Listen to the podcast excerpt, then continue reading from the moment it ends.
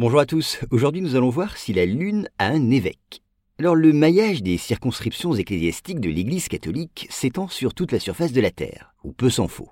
Mais on ne penserait pas a priori, je crois, qu'elle revendique aussi l'espace. Et pourtant, l'un de ses évêques a prétendu que la Lune faisait partie de sa juridiction, vous allez voir. Nous sommes ainsi en 1969. Cette année-là, Monseigneur Borders, évêque d'Orlando en Floride, fait au Vatican la traditionnelle visite ad limina, elle désigne le voyage que tous les cinq ans, tout évêque est tenu de rendre au pape.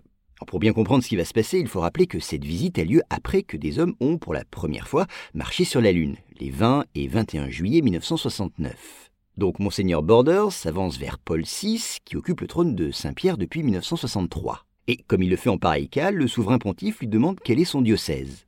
dans un premier temps, la réponse de l'évêque stupéfie le Saint-Père. Oui, le prélat commence par répondre, comme on pouvait s'y attendre, qu'il est l'évêque d'Orlando mais il ajoute aussitôt qu'il est aussi l'évêque de la Lune. Bon, il est possible que sur le moment, Paul VI se soit demandé si cet évêque était saint d'esprit, et pourtant il devait savoir que Monseigneur Borders n'avait rien d'un hurluberlu. Ordonné prêtre en 1940, il deviendra archevêque de Baltimore en 1974, occupant son siège épiscopal durant 15 ans.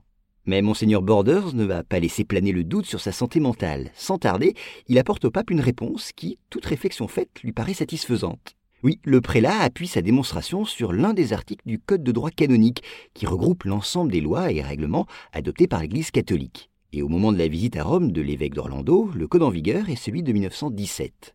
Or, celui-ci stipulait que tout territoire nouvellement découvert dépendait du diocèse du lieu d'où partait l'expédition de découverte. Et Cap Canaveral, d'où était partie la fusée, étant situé dans le comté d'Orlando, la Lune devait dépendre de son diocèse.